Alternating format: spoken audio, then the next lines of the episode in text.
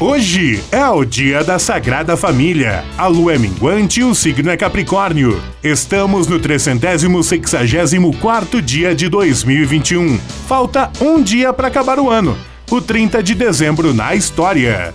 Em 1916, Rasputin é assassinado a mando da família imperial russa.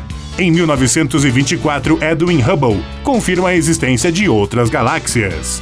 Em 1953, os primeiros aparelhos de televisão em cores começam a ser vendidos nos Estados Unidos ao preço de mil dólares por unidade.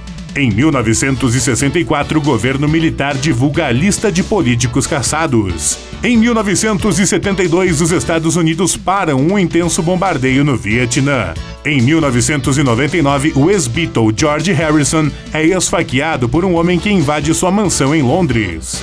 Em 2004, um incêndio na discoteca da República Cromagnon, na Argentina, mata 194 pessoas.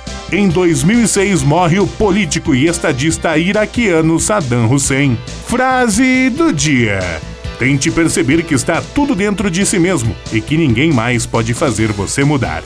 George Harrison